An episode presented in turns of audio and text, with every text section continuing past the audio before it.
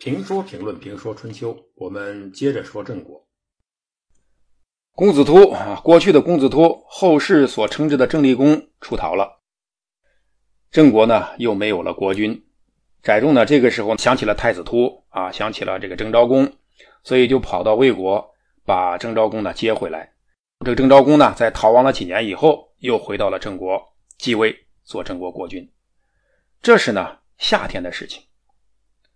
秋天呢，郑立公逃到了离邑，他依靠离邑的人呢，杀死了这个离邑的大夫单伯，夺取了这个城池，然后呢，就以离邑为根据地，啊，建立自己的山寨，啊，在那里待了起来。诸侯们听说郑国的国君被大夫给吓跑了，不管道理在什么地方啊，不管道理在哪一方，国君逃跑了一定是问题，所以在郑立公的舅家宋国的所使下。诸侯的联合国军队啊，讨伐郑国，但是郑国呢也没有那么好欺负，所以同仇敌忾，抵御外力的干扰。那诸侯国联军呢，见这个郑国有准备，也就离开了。这宋国呢，为了保护自己的外甥，给了郑立公呢很多军队，帮助他呢在离邑坚守防备。郑国因此呢也不再讨伐离邑。这昭公呢，郑昭公又做了国君。本来他就是太子，这个位置呢原本就是他的，但是他可能命里呢就没有这个运，第一次刚坐上宝座就被迫逃逃亡，而这一次呢更惨，刚坐上宝座呢就被人射杀了。事情的起因呢还在于郑庄公时期，当时呢昭公做太子的时候，他的父亲郑庄公呢想拜大臣高渠敏为上卿啊，国务上卿。太子乎不知什么原因呢，比较讨厌这个高渠敏，就劝阻郑庄公说不能用这个高渠敏，这人有问题。但郑庄公呢不听太子乎的意见，还是让高渠敏做了国务上卿。这事儿呢不知道昭公这个昭公记住没有？高渠敏是记住了，所以怀恨在心。等到郑昭公继位，高渠敏就担心这郑昭公呢还会记仇。把这个事想起来，来杀害自己，所以先下手为强。在昭公再继位的第二年，也就是公元前六百九十五年，趁着和昭公一起外出打猎，在郊外射杀猎物的时候，把箭呢对准了郑昭公。郑昭公呢就这样死于非命。郑昭公死了，郑国呢又群龙无首了，国不可一日无君。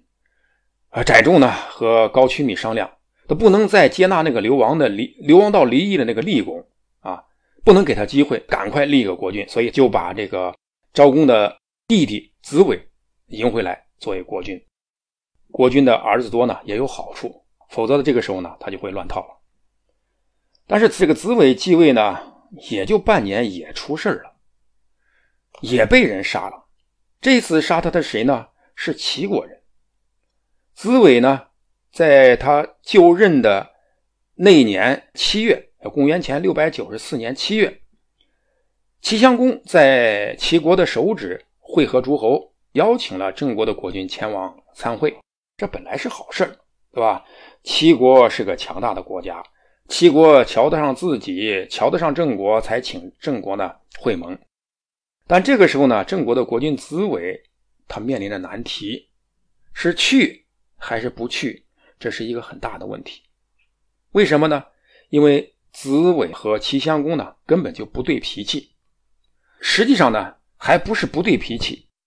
当初就是两个人都年轻的时候，一个是齐国的公子，一个是郑国的公子。两人都是公子的时候呢，就结了怨。那都是公子，谁怕谁呢？因此，两人脾气不对，还打过架，结了仇。根据老谋深算的载重的态度来看呢，俩人的仇呢可能还是很深的，所以呢，载重呢就警告子伟说不要去。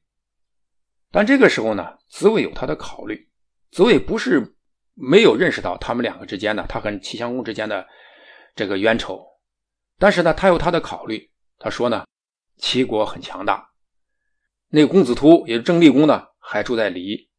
如果我不去参会，齐呢就会率领诸侯来攻打我，并让厉公呢回到国都。让他来做国君，这对我是相当不利的。这是第一。第二呢，郑国是一个有地位的国家，不参与诸侯聚会呢，他对自己不利。所以呢，我应该去。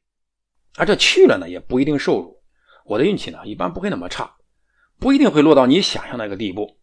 所以子伟呢，冒险的就去赴会。